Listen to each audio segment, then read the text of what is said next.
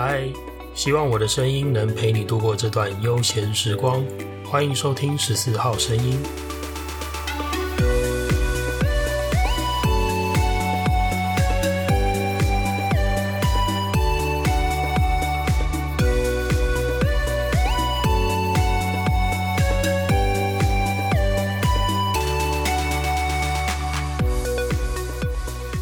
嘿，又是我。本来呢，在我录音的这个当下的前一天，第八集应该就要更新，但是最后耽误了。原因呢，我也就不瞒着大家，就是九 man 那个网红九 man，大家知道他是一个非常厉害的人哦，他时常创作一些极致廉价对比极致奢华的那种大对抗的影片。就在昨天，他发了一个比基尼大对抗的影片，害我耽误了更新。我想为这种事情耽误更新，应该是非常情有可原的，所以在这边跟大家报告一下。来，干嘛啦？我也是有血有肉的健康男性，好吗？我也都从来没说过我是什么圣人啊。就算某些时候我会进入那个大家耳熟能详的圣人模式，但我告诉你们，能进入那个圣人模式，其实都是因为我们在前一刻完全没在当圣人哦。好了，听得懂就听得懂。前一天呢，除了那个万恶的比基尼大对抗影片害我耽误更新之外啊，还有一件蛮值得提的事情，就是不晓得大家对我们消防队的一天作息啊有多少的了解。其实我们每天上班前，分队都会先集合点名开个会，那这个会议我们叫做勤教，就是勤务前的教育宣导的意思。那其实你可以直接把它。理解成是你进公司上班要开晨会、开早会，其实是一样的事情。好，那前一天的勤教发生什么事情呢？我就简单说一下。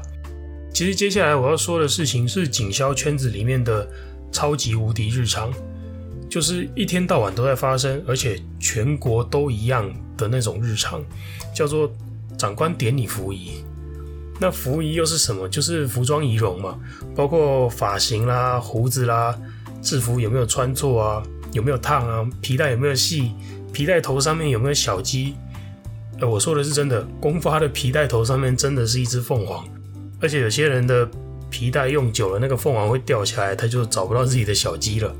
那服仪跟我又有什么关系呢？不是我的小鸡，我的小鸡没有不见哈。不知道大家前阵子有没有注意到一件事情，就是我开始尝试着留胡子了，甚至我有在我的 IG 上面分享我整理自己胡子的那个照片。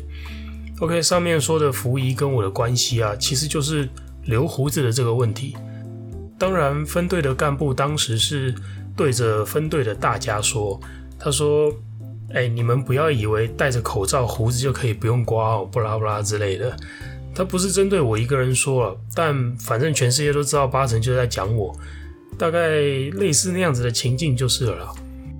这件事情让我想到蛮多可以跟大家分享一些想法的地方。不过我不是要跟大家抱怨我被长官念，我觉得被长官念这种事情真的太琐碎、太庸俗了，根本就不值得一提吧。那如果真的你想要，知道长官的思维跟队员之间到底能够落差到什么程度哦？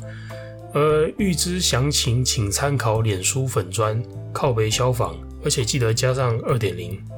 我说的是真的，靠北消防二点零哦，有二点零就表示一点零的那个版本已经被灌爆了，因为承载不住我们这些基层的怨念哦。好，回来，既然不抱怨，那我想要聊的是什么呢？咱们就来聊聊服装仪容的这个眼镜好了。听到这边，你可能正想说：“我靠，啥啊？这什么怪话题？”你不如跟我聊大陆玄奇好了。好了，先不要把这一集关掉。我不是要那么八股的去告诉你说消防队成立的历史严格这种事情，我自己也没兴趣。我只是想跟大家交流一些对于服装仪容规定这件事情的看法。还有，我可能会加码爆料一下我自己的一个彩蛋哦。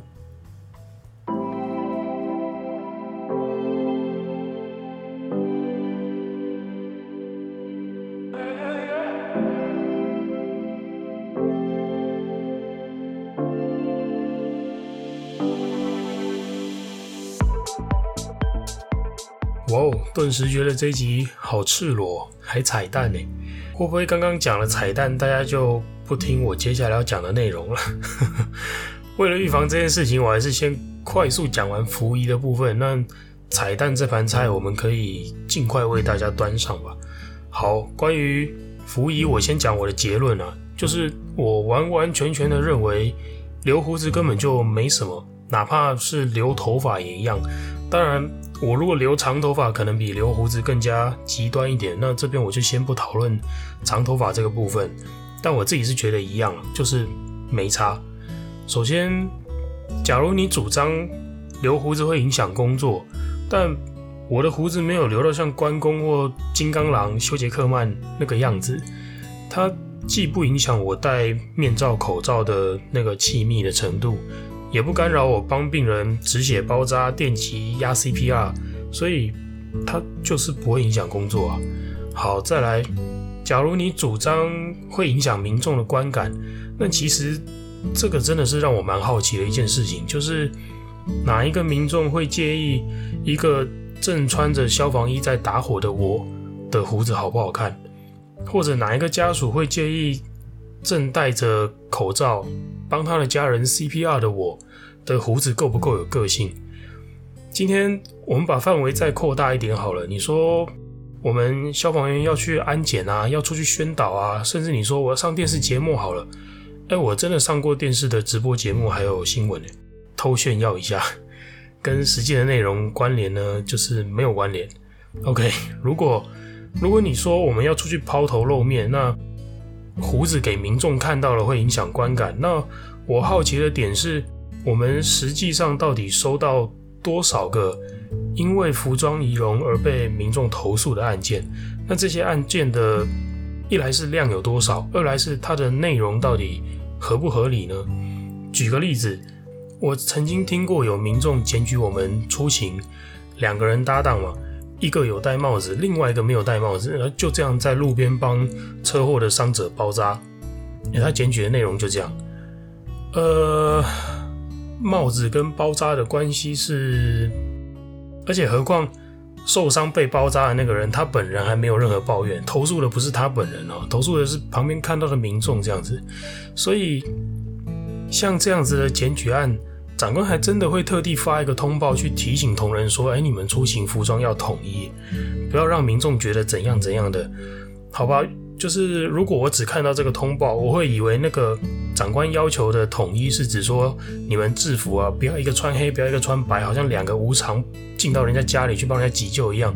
我以为长官要求的是这种统一，哎，结果原来不是，哎，是一个有戴帽子，另外一个没戴帽子。”这种事情，嗯，制服穿的是一样的，当然。好，那套回来再看，假如救护员有胡子，真的会令某一个民众感到极度的不适，真的有必要禁止所有的消防员一根毛都不能留吗？我们是真正的在为自己的形象把关吗？还是只是在随着某一个刁民起舞呢？好吧，最后。假如你真的要搬出规定这件事情，用规定这个东西来讨论能不能留胡子的话，那我也只能跟你说，我如果有在理会规定的话，上面提到的那些疑问，我也不需要跟大家交流答案了。毕竟，如果在现在这个时代啊，有些不合时宜的旧规定，你仍然觉得有绝对的理由要去遵守的话，那就真的是。我个人的想法就是，我没有打算在这样子的规则里面玩这样子的游戏啊，这是我的回答。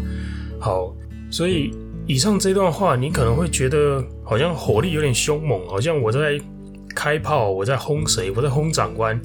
但我在之前的节目中有提到过，我只是一个在一线执行的小小队员，我的考量可能是没有考量到长官的考量，所以我并不是单纯的想要干掉长官。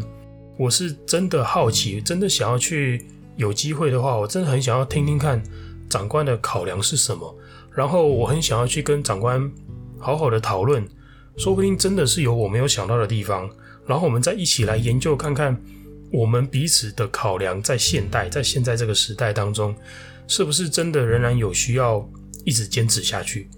毕竟我觉得那就针对胡子这件事情了。实际上，就我个人而言，我的这个留胡子之后的这个造型，其实我收到的正面评价是远远多于负面评价的，因为负面评价是零。好，并不是说所有人都喜欢我留胡子的造型，而是我有胡子或没胡子都没有得到负面评价。我觉得比较可能是这个样子啦，所以我才会真的好奇说。民众的观感呢，或者是妨碍工作这类的主张，然后来让我说不要留胡子，在现在这个时代的长官是不是觉得他还成立？好，讲完这些我个人的论点，来讲讲我对这件事情的感触好了。其实我的感觉是，分队的干部或者更高层的长官，可能有一些几种的情节正在困扰着他们吧，导致他们会对于。服装仪容这件事情有一些特定既定的观点和想法。第一个可能是有些人会觉得规定就是规定，如果是这样子，那真的是没什么好说的。有些人的脑袋就是会认为啊，规定就是这样啊，都规定了你还不遵守，然后他也不会想要去过问这些规定背后的原因是什么，这些规定它的考量又有多少的合理性，他是打从心底不会去对这些事情感到疑惑的。那我觉得。原因可能是因为，其实只要有规定可以遵守啊，就能让人有一种安心的感觉。因为万一出了问题，所有的责任都在那些立下规定的人的身上，不会在他自己身上。所以，就是只要有规定可以遵守，他就能够让自己接下来所有的行动全部都免责。只要他遵守规定就好，他不用问那么多。我只要遵守规定，我就绝对不会被究责。可能有的人的行动真的是会追求这样子的那种轻松无负担的感觉吧。我觉得这可能是第一点了，就是他会觉得规定就是要遵守这件事情。那第二个是上级督导会给我们压力，没错，这其实这部分真的是蛮大的压力，尤其是对一个分队的管理干部来说。而且在服役这种事情啊，在长官的眼中，他们会认为这根本就是不该犯失误的地方。哪个单位被上级高层点到服役有问题，这个传出去就好像是那种数学一加一答不出来这种耻辱一样，所以有的干部就会，他们会格外的介意这种事情，就是不允许自己分队的成员在这个地方有任何的差错。好，再来，不只是军警消了，在任何一个有阶级体制下的地方，都很常发生这样子的事情，就是官大学问大，上级督导只要来。他说什么就是什么，他讲什么都是圣旨，哪怕没有规定，或者是他的讲法根本就其实违反规定，那都不管。总之就是官大学问大，你官小你就是乖乖听话。这件事情有多可怕，相信其实只要是社会人士应该都能体会啊。那我就也不用多赘述了。这样的情节，我也只能够提醒我自己啊，未来如果我当了别人的长官，他不要发生在我自己的身上。至于别人爱怎么样去陷入这个情节，那就是他的课题，我想管也管不了，何况我也没有打算要管。好，最后，哪怕典礼服仪的目的的考量不是规定，也不是上级的压力，也没有民众的投诉，那今天这个长官他还是会想要嫌弃你的头发、你的胡子，甚至你的刺青，那会是什么原因呢？我觉得这个原因。其实不外乎就是他自己个人的观点，他个人的批判吧。可能在他的想法当中，留长头发的警察就是搞怪，留胡子的消防队员就是脏兮兮，刺青的年轻人就是八加九屁孩，就是逞凶斗狠的流氓。但是我们仔细思考一下，事实真的是这样吗？万一这个留长头发的男警察只是因为……他对自己的性别认同其实是女性呢，这是一个二零一三年的实际案例哦，而且这个警察最后还被考机会裁定免职。那个意思就是，你的身体是男性，你留长头发就不能当警察，不论你的性别认同是男是女都一样。呃，这个案件有兴趣的人可以自己去查查了。那又假如胡子的部分，假如是某位消防队员因为自己。他可能秃头没有自信，觉得不好看，所以蓄胡留胡子对他而言就像挂个手链、项链一个配件一样，让他可以在颈部以上的部位去增加一些毛发，帮助他更自信、更阳光的去面对民众。假如是这样呢？他用有修整过的胡子去建立自己的自信，那他真的脏兮兮的吗？再来，我举个极端一点的例子，刺青好了。假如有个消防队员，他将自己的职业视为他毕生的志业，他想要一辈子救人，他愿意一辈子干消防队，所以他在身上留下的第一个刺青就是用英文刺下的 “firefighter” 这个字的意思，正是消防员的意思。而他的第二个刺青，是因为他想要提醒他自己，不论如何都不要忘记自己要一肩扛起一个家。所以他在自己右边肩膀的后侧刺上了英文字的 home，H-O-M-E，就是家的那个 home。而他的第三个刺青是因为曾经有一任他很爱的女友，他想要在身上为对方留下一个刺青来表现、来表达他的情感，所以他把刺青刺在自己的手臂的内侧，象征把女友揽在怀里，好好的保护，好好的疼爱。而且因为他的身份、工作上的顾虑，他还刺在了一个穿着短袖其实能够遮住的地方。后来虽然他跟这位女生分开了，还额外花了一笔钱去修图、去盖图，但是他仍然很小心，没有在他穿着短袖制服的时候把这个刺青大剌剌的露在外面。那听完这样子的例子，你仍然觉得这位消防员是一个八加九，是一个刺龙刺凤耍流氓吗？假如我跟你说，这位消防员就是我本人呢？我蓄胡，我刺青，但我是八加九流氓吗？我脏吗？值得我们思考的是，究竟这些长官眼中所谓的离经叛道、有碍观瞻、有损警消人员形象，这一切丑陋的究竟是你的思想、你的刻板印象，还是丑陋的真的是我的穿着、我的胡子？我的刺青，我的行为呢？以上就是今天想跟大家分享的内容。不知道今天的内容你还喜欢吗？希望我们都能够成为一个思维眼界开明开阔的人，但也别忘记要时时刻刻的觉察自己，避免一昧的用自己的观点去批判他人哦。接下来，我们按照惯例进入轻松一点的听众时间。来读读这段时间听众朋友留给我的回馈。首先是 Ruth Lin，哎，这个是在比较前面的集数出现过的老面孔。那隔了这么多集没出现，想必是中间都没有在听我的节目哦。好了，Ruth 说，我听到铁粉的留言被清点，觉得好兴奋，真开心。有一个人又自己跳坑进来，承认自己是铁粉啊！感谢你的喜欢。不过你好像有一个好姐妹，她很常自称是我的黑粉，就派你去把她洗脑一下吧。好，另外 Ruth 也说，听完第五集的感想是，有没有办法冷静下来去了解对方的需求，真的很重要，这是一门必修课。听完感觉一个新的心结被解开了，他觉得很开心。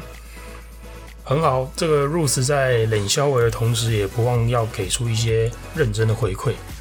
第五集的内容，如果还有其他朋友没有听过的话，欢迎等一下有空可以去听听看。是讲一个女孩对男友掏心掏肺、不离不弃，结果换来一阵绝情的这个故事。或许这也是一门这个女孩必须学习的必修课。就如同 Ruth 提到的，冷静下来去了解对方真正的需求是什么，才能够把我们的付出确确实实的交到对方的心坎里，而不是。让他扛在肩上变成一个负担。好，下一个是于婷。于婷说，第七集有感，说话是门艺术，也是种智慧。探索自我，连接他人，这个过程会累积成融化冰山的力量。嗯，于婷每次的回应都非常的鸡汤正能量。不过确实，讲话沟通能够做得好的话，真的是一种足以融化冰山。让对方对你卸下心防的温暖力量哦。至于这样子沟通对话具体是怎么样的一个精神跟方法呢？在第七集的内容就是讨论这些。如果还没有听过的朋友，不妨去听听看哦。最后一位是佩瑜的回应。佩瑜听完我讲我自己跟猫咪炸炸邂逅的那段故事之后，他说：“女王在你背后，她很火。”呃，女王就是我养的另外一只猫咪。那其实。呃，我觉得女王才最不应该吃醋吧。早在呃我的节目第二集的时候，那个故事里面，我给了他很大一段篇幅。诶，你是不是想挑拨我跟猫咪之间的感情？好了，今天的听众回馈跟整个节目的内容就先到这边。希望你喜欢今天谈论的内容。如果你有任何的心得感触想要跟我分享的话，都欢迎私讯到我的 Instagram 账号 Martin Chao 十四 M A R T I N C H A O 数字一四，我都会仔细的看过每一则留言，并且做出回复哦。很开心我们有这段相处的时光。十四号声音，我们下次见喽，拜拜。